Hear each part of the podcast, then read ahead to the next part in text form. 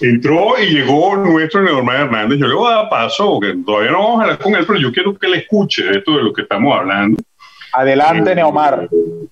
Así que vamos a primero saludarlo a Neomar y después le hacemos su presentación adecuada y respectiva. Bueno, él cuando quiera abrir la cámara la abrirá. Pero el hecho es, entonces, que nos encontramos con, con el organi que, la vaina todo es orgánica, ¿no? Todo es orgánico. Entonces queremos ver a todo el mundo uh, siendo realmente como es. Eso es una ladilla, porque eh, coño, finalmente no, la privacidad ya no existe, cualquier cosa es posible. Cuando vemos mucha privacidad, nos arrechamos. ¿no?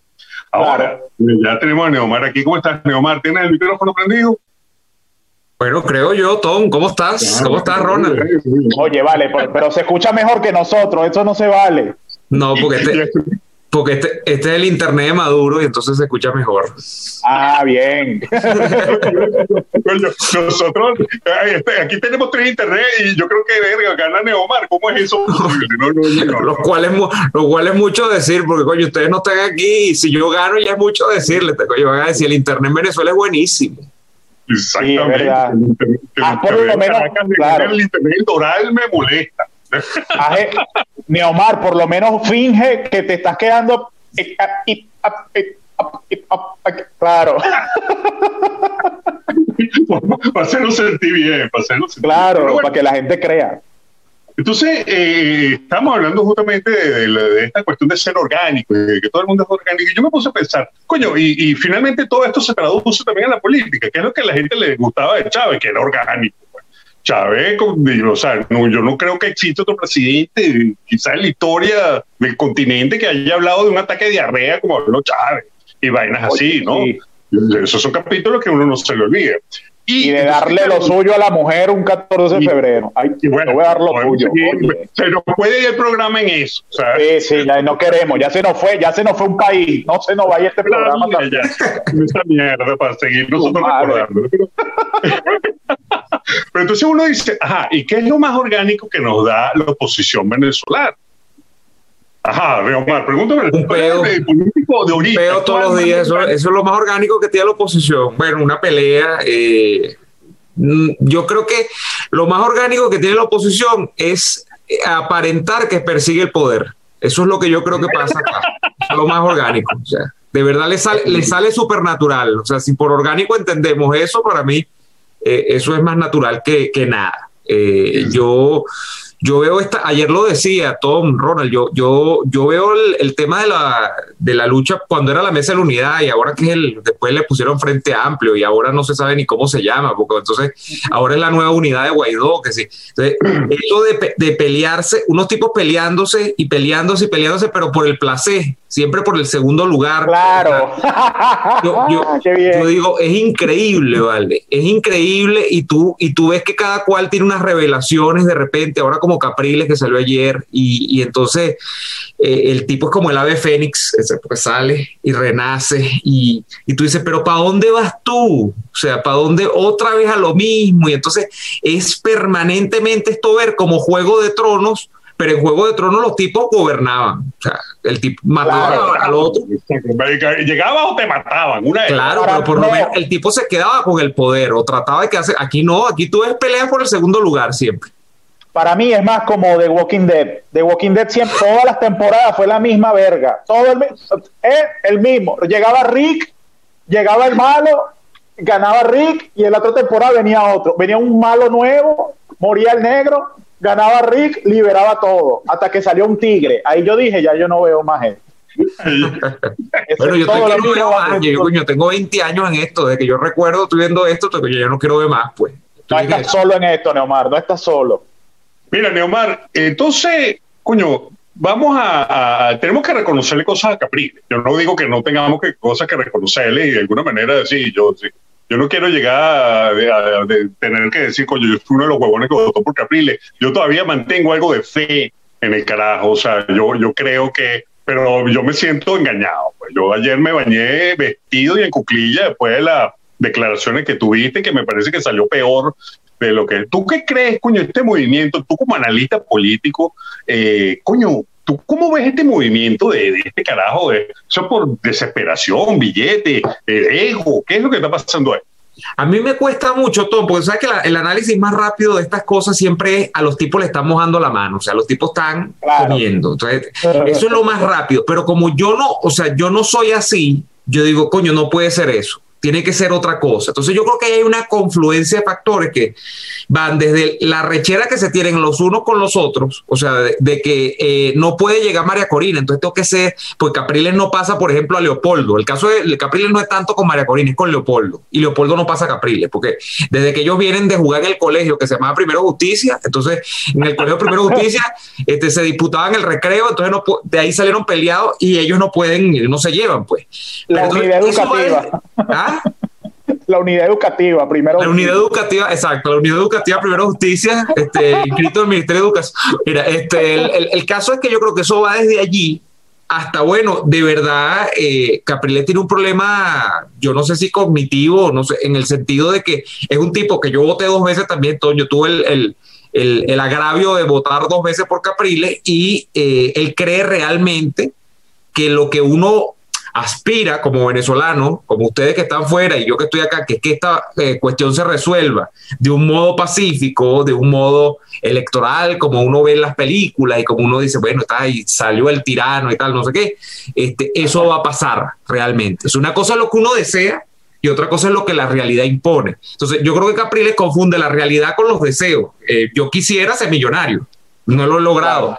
Creo que lo estoy tratando de lograr. Este, uy, no, eh, ahí poco a poco, de aquí quizá 40 años lo logre, ¿no? Pero, pero entonces él cree que este, esa realidad es, es lo que él desea es lo que llaman los gringos como wishful thinking, ¿no? Eso, eso no es así. Entonces, yo, yo parto de no pensar que es que le están mojando la mano, ni que, bueno, hay otra gente que dice, no, es que así serán las fotos que le tienen a Capriles guardadas, que el tipo, pero yo no creo tampoco eso. O sea, nadie es absolutamente perverso como para tener una foto al punto de que tú tengas que casi que darle la razón a Maduro para que no muestren la foto públicamente. O sea, eso no creo que sea. Yo creo que es un problema de, egos dentro de esa unidad que parece que nunca ha existido realmente. Y luego un tema de que hay gente que se cree los cuentos de, que esto es hacerle oposición a Caldera, hacerle oposición a Lucinchi, hacerle oposición a Carlos Andrés Pérez, no a Maduro. Pues. En, ese, en esa confusión, en ese problema cognitivo, bueno, se nos va el país se nos fue el país y, bueno, nuevamente nos, hicieron pedazos, ya no hay oposición otra vez, o eso pareciera, no, no, no, no sé de dónde vendrá ahorita ese, porque digamos que cuando apareció Guaidó se agrupó la gente otra vez y tal, pero y fue y pero coño, el carajo, todos se diluyen, todos se diluyen. Estos carajos, los chavistas son especialistas en diluir la oposición de una manera y lo hacen como quieren, o sea, estamos muy jodidos, ¿no? Tú ves alguna salida realmente política esta No, yo no, yo no creo en eso y por eso es que yo, y a mí me critican mucho, yo creo que el diagnóstico que hace María Corina Machado es correcto, el diagnóstico. El diagnóstico es, esto no tiene una lógica política para resolverse, porque ya la lógica política se ha agotado por 20 años. La lógica política es, o sea, ¿qué hace políticamente uno, en teoría? O participas en las elecciones o te montas en una negociación política con los tipos, o sea que los tipos son racionales y se sientan contigo y dicen, bueno, no, como el país está sufriendo, como a mí la gente no me quiere, yo cedo aquí, cedo allá, quizá no entrego el poder, pero hago algunas, cedo algunos espacios, este, no, estos tipos no hacen nada de eso. Entonces, desde el punto de vista político, ese diagnóstico no, no parece tener resolución. ¿Dónde está el problema? Que eh, luego cuando tú vas a la práctica, este, si, no hay, si no hay resolución desde el punto de vista político, bueno, podemos hablar del caos, de, de, lo, de, lo que va, de lo que es realmente la resolución y yo prefiero no meterme en ese tema, ¿no? Para salvaguardar un poco el pellejo. Pero, este. Yo no sé que tú pasas todos los días por la cota 900, eso no, no está bien. no, exacto. Exacto. No, y, lo que tú dices es cierto, Tom. El, el, chavismo, el chavismo es experto en crearle situaciones a la oposición para que la oposición se vuelva nada. Este, fíjate, los presos políticos. Has tenido tú que poner a una oposición casi que agradecerte bueno, que una gente que no tiene que estar presa esté en su casa. Entonces, eh, eh, es terrible porque los tipos te crean el problema y te, venden el antídoto, te crean el veneno y te venden el antídoto. Claro, y en eso viven. Y tú no puedes escaparte de ese círculo. Es un círculo vicioso. Es complicado. Yo tengo un par de preguntas para, para Neomar. Eh, la primera es justamente eso que estás comentando, que ¿qué trasfondo le ves tú a esta nueva ola de, liberación de, presos políticos? Y la segunda pregunta es, ¿qué hay de cierto en que se viene un nuevo podcast llamado Cabilleros del Zodíaco? Mira, tú sabes que eso se lo escuché la primera vez, Ronald, a, Joaquín Ortega, que es para nuestro. No, vale, yo sabía. Ya. Joaquín me va a escribir y me va a decir, mira, Porque Joaquín lo que, Joaquín lo que no existe lo inventa, ¿no? Joaquín lo que no existe lo inventa. Bueno, ah, con esa creatividad maravillosa como la que tiene usted, no sería malo ese podcast. Eh, Qué desgracia, vale. Ya me va a decir, mira, me está robando los chistes. Me está yo soy súper fan de los Caballeros del Zodíaco, ¿viste? Yo, yo crecí primero con las Tortugas Ninja y después con los Caballeros del Zodíaco. Entonces, yo soy súper fan de eso. Este, mira, lo de la, lo de la, lo de los presos políticos es lo mismo que te estaba comentando. O sea, esto es nuevamente una, una trampa donde los tipos no, no, tienen salida fácil porque, este, ¿qué vas a decir tú que está mal? No, no vas a decir que está mal. O sea, esa gente que ha pasado brega todos estos dos, tres, cuatro años, hay presos allí que tienen cinco años. Renzo Prieto lo han metido preso dos veces, tuvo cuatro años la primera vez, ya llevaba dos, o sea, lleva seis casi, eh, creo que cinco y algo, eh, en términos generales, ¿no? O sea, no vas a decir que está mal. Eh, ¿Qué hay detrás? No es solo, Ronald, un tema de presos políticos, ya lo estamos viendo con lo de Capriles, o sea, yo no quiero, bueno, ya el mismo Capriles lo dijo, mi gestión personal, tuvo que ver con que estos 110 presos políticos, o sea, eh, no, no estamos ni siquiera lucubrando nada, el tipo ya lo dijo y obviamente todo lo que hace el chavismo tiene una implicación política, los tipos no son estúpidos. Eh, ahora esto tiene una, que es lo que a mí me angustia, un alcance que ni siquiera es nacional. Lo que yo entiendo es que esto persigue un efecto internacional. Se está buscando que la Unión Europea y que incluso otros países de, de, de estos famosos, de esta famosa coalición de los 50 países de Guaidó, que uno le nombra eso como una ley, como el silbón, ¿no? allá, como ahí está, pero uno no sabe si eso realmente existe, o sea, porque dice 50 países y uno se siente tan solo aquí que dice, bueno, este... Eh, Mientras más lejos lo escucha, más cerca está. Exacto. Uno, uno, dice, esos 50 países, eh, lo que los tipos están buscando es mover la, la, visión que tienen con respecto a Venezuela y que digan mañana, oye, pero Maduro no es tan malo, Maduro es un negociador, Maduro está aflojando, Maduro va a dar unas condiciones electorales, lo dijo Arriaza en estos días, parece que están eh, pensando hasta mover la fecha de lo, del, lo de diciembre, bueno, que es un desastre completo. O sea, no son estúpidos. Y eso es lo que ellos están persiguiendo con, con el tema de las liberaciones. Creo que van a venir más cosas, no sé si más liberaciones, pero vamos a ver más gestos de... Eh, de bondad, de que ellos son demócratas y tal. Todo eso con el cuento de que afuera se cree esa matriz de opinión. Y, y bueno, habrá gente que morderá. Y por supuesto el, aparato de propaganda funcionando a millón, pues eso es lo que, lo que viene ahí, ¿no? Eh, y estos carajos han sido muy hábiles en eso. Ahora, tú, tú le hiciste esta pregunta a María Corina en la entrevista que le hacías y ahora yo te lo hago a ti como María Corinista. Quiero que me respondas porque esto es lo que es. eh, eh, Coño, María Corina, ¿cómo es que María Corina propone y propone unas vainas que son fantasiosas y que no, propone nada concreto que nos lleve, sino golpe, que vengan alguien y nos libere? Y no es. Finalmente, María Corina no termina de aterrizar una propuesta posible. ¿Tú qué opinas de eso? Yo lo he dicho públicamente, Tom, eh, es que yo creo que ella tiene razón. El problema es que eso no va a pasar. Es que tiene razón, pero no va a pasar. Porque volvemos a lo de Capriles. Claro, el problema de Capriles es peor, porque Capriles cree tener la razón en algo que mucho menos va a pasar, que es que el chavismo va a ceder el poder así. Y entonces el tipo de paso coopera con el chavismo, porque lo que está haciendo ahorita indirectamente es cooperar, aunque uno quiera tener las mejores impresiones de él y que él tiene las mejores intenciones. Pero lo de María Corina es lo mismo. Yo digo, no, que sí, yo estoy de acuerdo porque el diagnóstico es absolutamente correcto, sin embargo, la propuesta, que yo creo que sí la tiene, es una propuesta que escapa de las manos de uno. O sea, no, eso no, eh, eh, eh, yo no creo, nunca he creído, y cuando vi las declaraciones de Abrams y de Story, que a mucha gente le dieron risa, ay, mira, pusieron en su sitio María Corina. No, papito, que no es que pusieron en su sitio María Corina, es que te acaban de decir que a Estados Unidos no le importamos tanto que Estados Unidos no va a mover nada y que si Estados Unidos no va a mover nada y están y estos dos funcionarios son tan ellos que vienen y lo dicen públicamente, mira, eso le hace el favor a Maduro, que Maduro dice, bueno, ¿y qué amenaza realmente tengo yo encima? Yo no tengo ninguna amenaza, yo puedo seguir haciendo aquí, me seguirán bloqueando unas cuentas, bueno, yo me sigo robando el arco minero, yo sigo con mi otro negocio alternativo y yo veo y yo sigo viendo cómo hago. Entonces, eso acaba de desmontar, esa, ese, esa, esas declaraciones acaban de desmontar la posibilidad de que, bueno, este tipo por lo menos creyese que lo iban a amenazar en algo. Entonces, este, yo creo que el problema es ese, yo siempre lo dije, eso no es que tú llames y venga, eso, eso, eso es mentira. El problema es que yo creo que eh, no está tan alejado de la verdad el hecho de que eso sea necesario, o sea, de que aquí solo no podemos, de que, o sea, yo no sé si con una intervención de esa, no sé si eso, pero por lo menos una acción que tú digas, mira, hay acompañamiento de las democracias del mundo a Venezuela.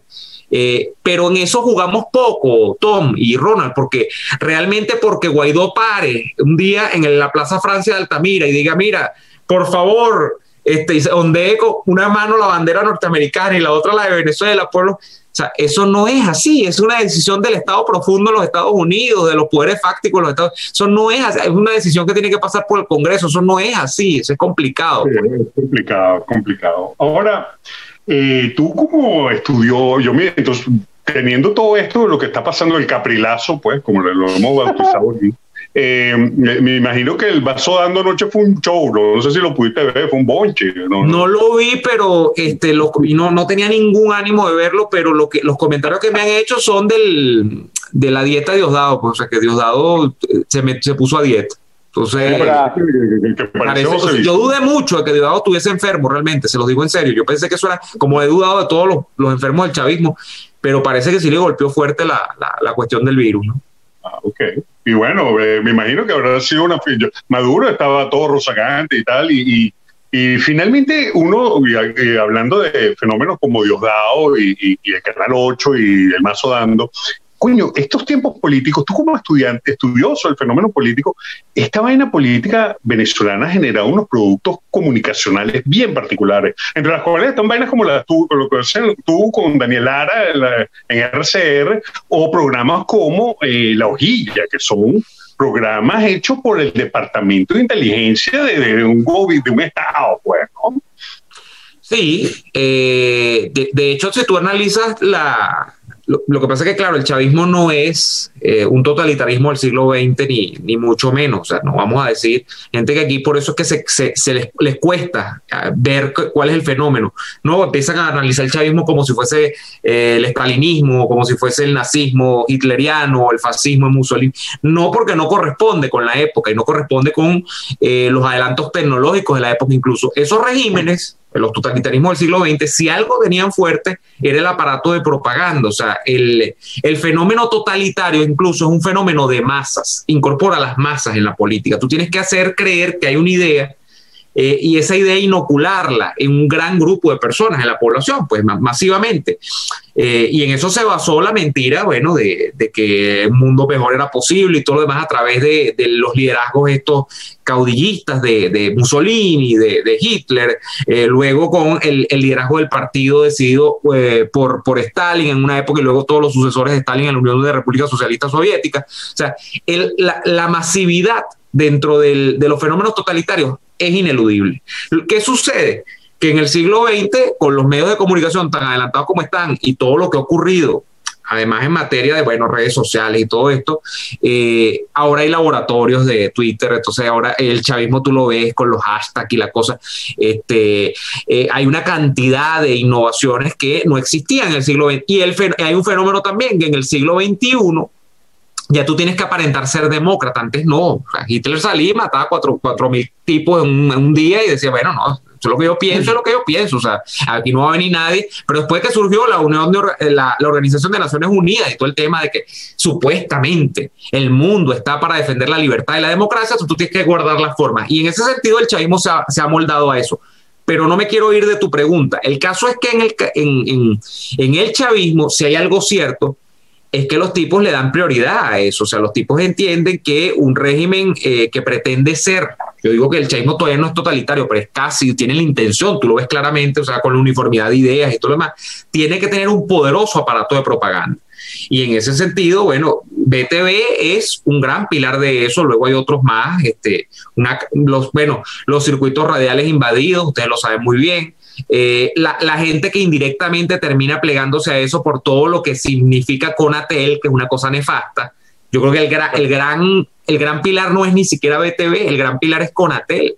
Conatel, porque Conatel te hace que por vía directa o indirecta tú eh, le arriendes la ganancia al aparato de propaganda chavista, porque fíjate cuál, cuál es la excusa de los medios que son supuestamente independientes en Venezuela con respecto a lo que es el chavismo. No, yo puedo decir hasta aquí, yo no puedo mencionar eh, pues, una cosa tan simple, yo no puedo decirle presidente a Guaidó, porque este, si no me van a cerrar y no sé qué. O sea, tú terminas configurándote en torno al aparato de propaganda, quieras o no quieras. Hay islotes. Radio Caracas, que está cerrada también, estaba 92.9, cerrada también. O sea, islotes que se van perdiendo, porque de resto todo el aparato casi que por, por de manera unívoca dice lo mismo, aunque tú tengas emisoras donde supuestamente entrevistan opositores, pero dicen es hasta aquí, no pueden decir más allá porque el aparato te configura todo eso. Entonces, el chavismo no es tonto, te repito, el chavismo sabe lo que hace y para ellos eh, la prioridad con el tema comunicacional es más que evidente. Coño, sí, sí, sí. Ahora, eh, ante este monstruo, que, esa vaina que acabas de describir es impresionante, cuando uno lo piensa, es un monstruo y, brutal. Eh, coño, nos encontramos con esta posición con la boca tapada, pues prácticamente, y hemos perdido lo, que llamaban los adecos los, piquitos de gallo, pues, ¿no? Los carajos que hablaban, los grandes, los, los grandes comunicadores, porque Guaidó no es un gran comunicador, Capriles menos, eh, coño, Leopoldo López, yo no sé, o sea, no, no, no, queda María Corina, que es la que puede dar un discurso más o menos coherente y largo, ¿no? Y, y, teníamos a Ramos Luz, pero bueno, entró en desgracia, ¿no? Este, ¿Cuál crees tú? ¿Cuál? Y, habla, y volviendo al orgánico, volviendo a que ninguno de estos carajos que acabo de nombrar, de, esta cabeza de la oposición, es orgánica en nada, no son orgánicos, son carajos son personajes muy particulares todos. Ninguno es norquibatista, ninguno es, coño, ni siquiera el mismo Diosdado, que es un tipo orgánico, digamos, dentro de su vaina, ¿no? Por orgánico me entiendo que, que, eh, asumes que es este genuino, que es este espontáneo. que, como tal, pues, que, que no tiene filtro, que es la vaina que le gusta, que es lo que yo me he encontrado que lo pasa con Chávez y ahora pasa con Trump. Trump, tú, esto lo he oído mucho aquí en los Estados Unidos, ¿eh? es que Trump no tiene filtro, a Trump nadie le calla la boca, Trump dice las vainas como son, las mismas vainas que decíamos de Chávez. Sí, el carajo no, no, no hay nadie que le calle la boca, coño, mira dónde estamos, justamente por, siguiendo gente orgánica, pues, ¿no? Tú, sabes que yo creo que más que discursivamente, en lo que es evidente en la oposición, Tom, y esto no hay que ser teóricos políticos, porque es mentira que todos los políticos son teóricos políticos, casi ninguno es en ningún país del mundo. O sea, los políticos no son ni académicos necesariamente, aunque dicen las personas de los países del primer mundo que si tú tienes un político estudiado debería haber más posibilidades de que ese político sea exitoso, ¿no? Pero no necesariamente eso implica que, vaya a ser así. Pero lo que yo advierto, más que un problema discursivo, que bueno, siempre es importante porque un político se supone que es un pico de plata. Hay políticos que no hablaban mucho y lo hacían muy bien caso Leoni en Venezuela, ¿no? que no, era el mejor orador ni, nada. pero no, hay un discurso, yo nunca lo vi hablar. nadie recuerda a Leoni hablando. Yo tengo por ahí unos discursos, porque yo, yo era muy adeco en una época en MP3 de, de Leoni y, era, y eran unos discursos eh, aburrido, a veces, o sea, no, no, era, no era el mejor, pero fue un extraordinario presidente. De acuerdo, tú le preguntas a todo el mundo y Leoni fue uno. Hay gente que dice, fue mejor que Betancourt, fue el mejor presidente de la democracia. Y es uno de esos personajes que no, no, no, no fueron como de lo más pop en su momento, ¿no? Pero, a, ¿a dónde voy? El caso es que en Venezuela hay un vacío formativo en, en los políticos, o sea, y no es de la academia es, incluso de, formación propia, porque Rómulo Betancourt no sacó un título en la universidad. Rómulo Betancourt está estudiando en la universidad, la abandonó. Carlos Andrés Pérez menos aún. Carlos Andrés Pérez tampoco se graduó. Pero eran tipos que hechos a sí mismos, esta conciencia del hombre que se hace a sí mismo, de que se cultiva a sí mismo, en las circunstancias, también en las lecturas, por supuesto, pero que allanan su camino propio a través de la formación, tenían algo que decir y al final de cuentas no es que discursiaban porque bueno, porque eran unos olores de pájaro, no, sino porque eran tipos con inquietudes intelectuales, aunque no fuesen estudiados. Eh, académicamente, lo digo, o sea, si estudiaron eh, de alguna manera por, por modos propios. Betancourt dicen que llegó a aprender por modo propio cuatro o cinco idiomas, hablaba francés, inglés, italiano, este, por supuesto el castellano y no recuerdo cuál otro, pero hablaba por lo menos tres o cuatro idiomas. Entonces, eso tú no lo ves en ningún político actualmente en Venezuela. O sea, que hay un, hay un, largo vacío en torno a la formación de una generación, una o dos generaciones políticas. Por eso es que cuando tú me acabas de nombrar a Henry Ramos, hay mucha gente que dice, no, que Henry Ramos, claro, eso es lo mejor. Henry Ramos era un político promedio. Lo que pasa es que Henry Ramos viene de aquellos políticos en los que para tú estar en la clase política, eso era lo mínimo. Tú tienes que tener algo que decir, tú tienes algo que pensar, tú tienes que tener una idea, Tom, es lo más importante. Una idea, tú ves que los políticos no tienen una idea, ni siquiera los políticos de los liderazgos nacionales. ¿Cuál es la idea, la gran idea de Capriles? Yo no sé cuál es. La de María Corina, bueno, medio, me queda clara. La de Leopoldo, bueno, me, yo pensaba que la tenía clara, se me pierde a veces. O sea, una idea que tú digas, bueno, una idea propia, que, que te defiendas, o sea, que tú digas, mira, este tipo defiende una idea es complicado y eso te evidencia es un gran vacío, repito, formativo dentro de una generación, una o dos generaciones políticas. Y eso te explica por qué generamos a luz para esta gente, para esta gente de 40, 45. Oye, no sé, el papel es helado, sabe tanto. No, no sabe tanto lo que sabe. Lo que pasa es que el tipo ya ha corrido tanto que algo le queda, ¿no? Pero, pero e, ese vacío se, evidencia. Eh, eh, eh pues, interesante esa, esa comparación de los políticos. Sí, porque Betancourt ya es prácticamente mítico, pues esa vaina ya es prócer, ¿no? Ya eh, tenemos a... Pero digamos que tú nombraste ahorita los políticos pop venezolanos, los políticos que tienen empaque, o sea, que se ve que han trabajado esa vaina. Yo creo que el primero fue Carlos Andrés Pérez. Sí, tú debes ser el más... Carlos Andrés Pérez fue el primer tipo, porque Carlos Andrés Pérez yo vi unas fotos de Carlos Andrés Pérez antes de, la, de lanzarse a presidente por primera vez y era un carajo que parecía un vampiro, o sea, unos colmillos, una vaina, era, un tipo que tú, eh, bueno, y él y era acusado de torturador y vaina, no sé qué, además tenía el look. Eh, pero Carlos Andrés Pérez no joda, lo, le hicieron un trabajo de imagen y así es que gana, ese hombre sí camina, todavía hablamos de esa campaña, pues, ¿no?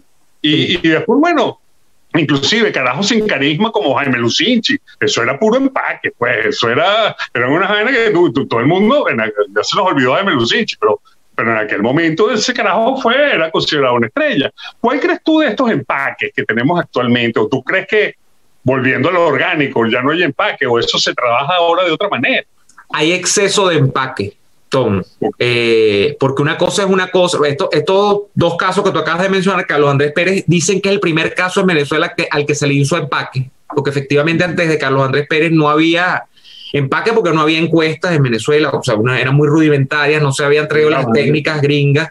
Este, no había mercadotecnia política como tal, porque no, no se pensaban las campañas como se, se pensaban en los Estados Unidos, por ejemplo. Eso está el famoso cuento cuando trajeron a Napolitan a Venezuela y todo lo demás. Este, el primer candidato con empaque en Venezuela es Carlos Andrés Pérez en el año 73 tres, pero eh, luego ya eso se convierte en algo eh, habitual, ¿no? Y lo, y lo, y, lo, toman los copellanos después también, y, bueno, y le hicieron su empaque a Eduardo Fernández y todo, y a Caldera después lo, también lo, lo pulieron para, y lo remozaron para, las, para el poco de, candidaturas en las que...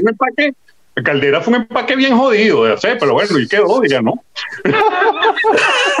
pero no, yo creo que ahorita lo que es exceso de empaque, porque tú, para tú empacar, tú tienes que tener algo, o sea, tú, el envoltorio no lo es todo, entonces tú tienes que tener, el caramelo tiene que existir.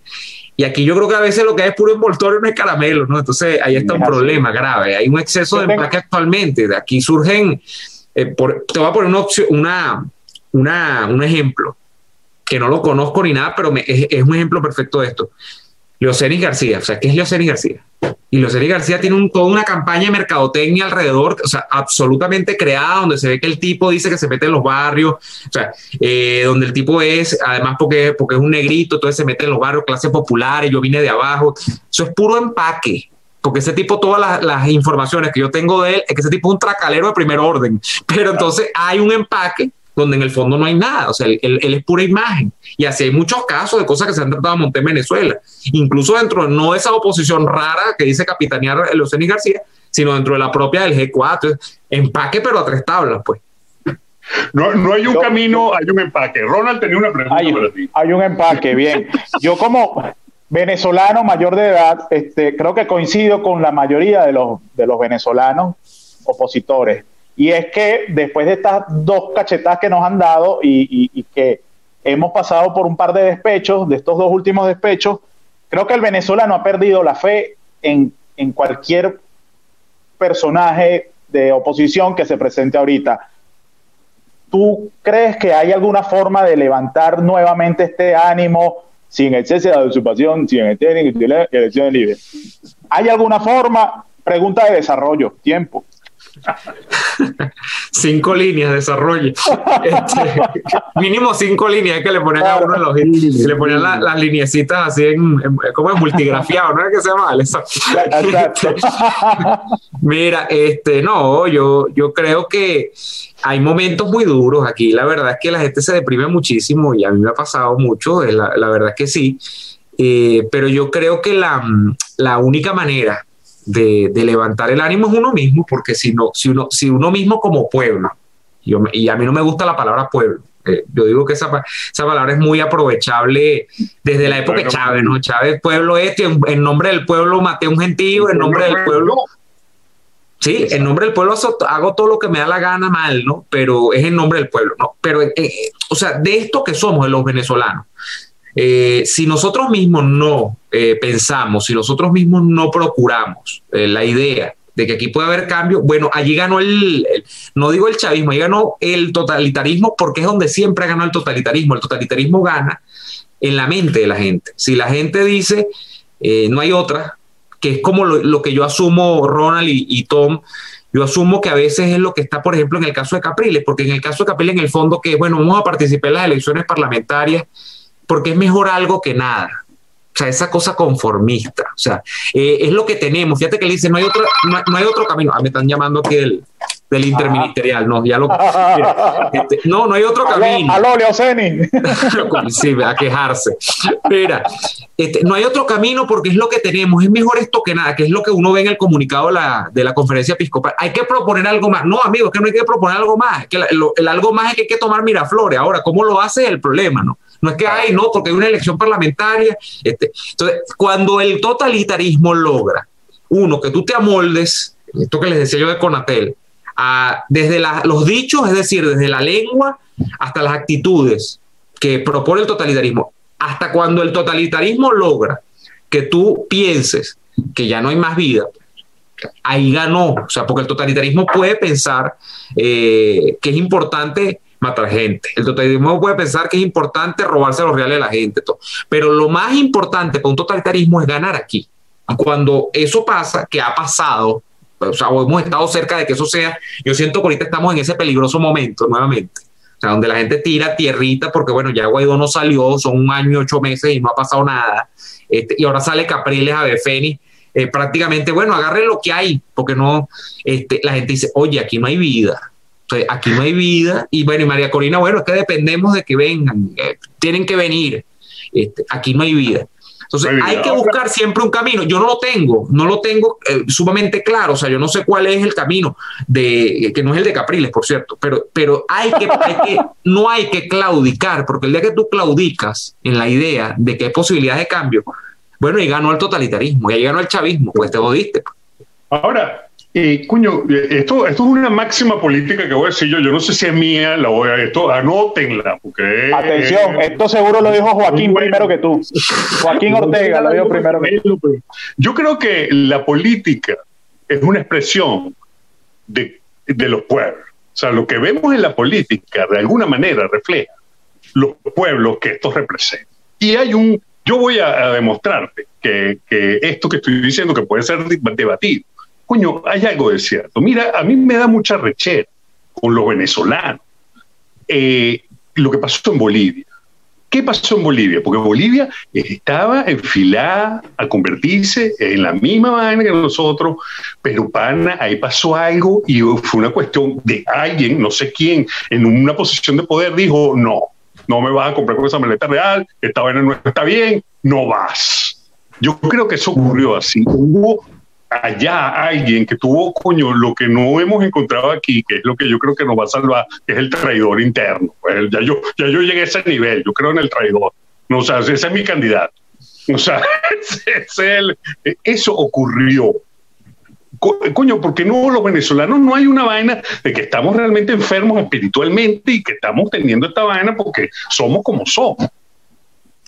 Yo creo que este es un largo karma que estamos pagando, eh, sí, pero yo creo que ya lo hemos pagado más de lo necesario. Yo creo que, bueno, fíjate que Venezuela en la época en la que estaba bien, relativamente, que fueron los 40 años anteriores, que ya de esos 40 como que los últimos 15 no estábamos tan bien, era más que evidente.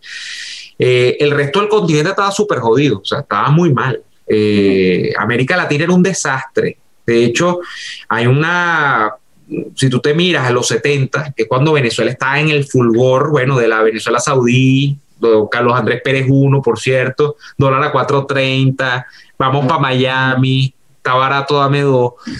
Coño, en, en, en, en, el resto de América Latina, salvo Costa Rica, que sigue siendo, y están ahí peligrando, Costa Rica, eh, el, continente estaba pero fuñido completo. Del, o sea, claro, estoy hablando de Estados Unidos, esta parte del continente, América del Sur, Latinoamérica, de, bueno, de Centroamérica para abajo, pues, estaba completamente mal, completamente mal. Entonces, eh, yo no sé si es que nosotros, esa época de bonanza y esa época de, de buena vida, en términos generales, hubo problemas, como te digo, Ahora nosotros la estamos pagando un karma, bueno, por todo lo malo que nos sufrimos en aquel momento y que lo sufrieron otros países, que ahora están bien, que, eh, que es por cierto para los países que se van los venezolanos ahora huyendo de esta tragedia, ¿no? Pero eh, es que el caso de Bolivia, Tom, eh, podemos llevarlo a cualquier otro caso a otro país y es que son particularidades, porque Evo era un tipo que era, bueno, Evo era casi que la mujer de Chávez, o sea, Evo era súper, súper, súper doliente de Chávez y, quería imitar a Chávez y todo lo demás. Pero Evo no logró en Bolivia lo que lograron los chavistas en Venezuela, que es que capturaron el ejército completo, que se metieron, aunque Evo venía el negocio aquel de la, de la hojita y de la coca, eh, Evo no logró un entramado de relaciones tan fuerte, por ejemplo, con la guerrilla como el que tenía el, chavismo. Evo no es la cabeza de playa de un proyecto, por ejemplo, del extremismo islámico en, América Latina como es el chavismo. O sea, él era parte o él tenía partes de lo que tenía el chavismo, que yo creo que eso yo lo he definido como una corriente que claro que es latinoamericana, el chavismo es una corriente latinoamericana, claro que lo es, pero la, la expresión pura la tenemos en Venezuela, donde confluyen todos los grupos criminales al mismo tiempo, y eso es lo que hace más difícil resolver el problema, porque puede ser que tú resuelvas el problema, ponte tú negociando con los tipos del, del narco aquí. Ah, pero ¿y cómo lo vas a resolver con los tipos del extremismo islámico que no quieren soltar esto? Entonces, ahí es donde hay de, esos múltiples tableros de los que se habla, donde hay que jugar y tal, es lo que complejiza la jugada en Venezuela, porque este, tú te puedes entender con uno, pero ¿cómo hace con el otro? Tienes que entenderte con todos al mismo tiempo. Y entenderte con todos al mismo tiempo es básicamente entregarles el país, que es lo que yo siento que a veces hay gente que piensa que es lo que va quedando, ¿no? O sea, mira, cambia Maduro, termina de salir Maduro, nosotros te respetamos tu negocio, tu cuestión, tu, tu interés geopolítico aquí, este, pero deja que cambiemos a Maduro. Eso es un peligro latente también. Este, pero yo creo que eso es lo que hace distinta a Venezuela de otros países. Muñoz, que aquí se metió todo el basural, pero completo. O sea, tú tienes aquí toda la basura metida completa.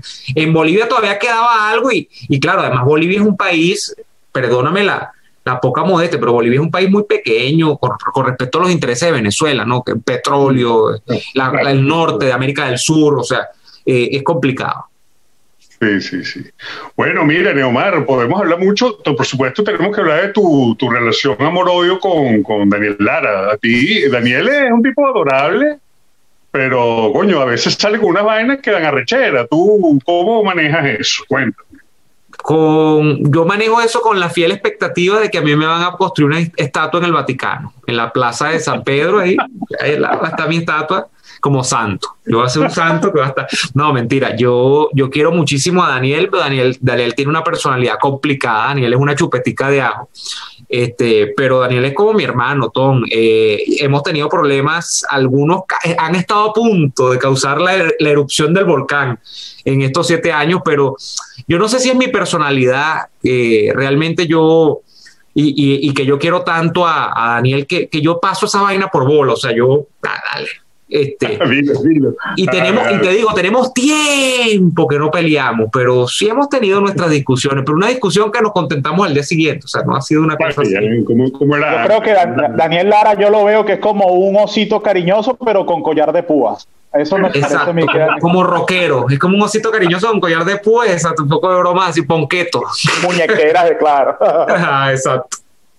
Bueno, Neomar, muchísimas gracias por habernos acompañado aquí a Ronald y a mí. No te ríes, que es verdad. Eh, coño, esperamos un día tenerlos los dos próximamente. Vamos a trabajar por eso para, para, que. Un gusto. Yo, yo, yo, lo respeto muchísimo a ustedes. Eh, extraño el monstruo. Eh, me encantaría que estuviese de vuelta. Como estuviese de vuelta. Vale, pero vas a empezar. Los 92 completa, todo. De verdad este, bueno, muy, muy agradado de estar con ustedes el día de hoy y, gracias de verdad por invitarme. Bueno, y si está Daniel, solo espero que me deje hablar cuando estemos acá. Porque eso es complicado, eso sí es complicado. Que Omar somos todos.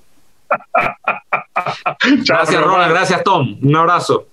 Chao, Omar, que estés bien. Chao, que estén bien. Chao.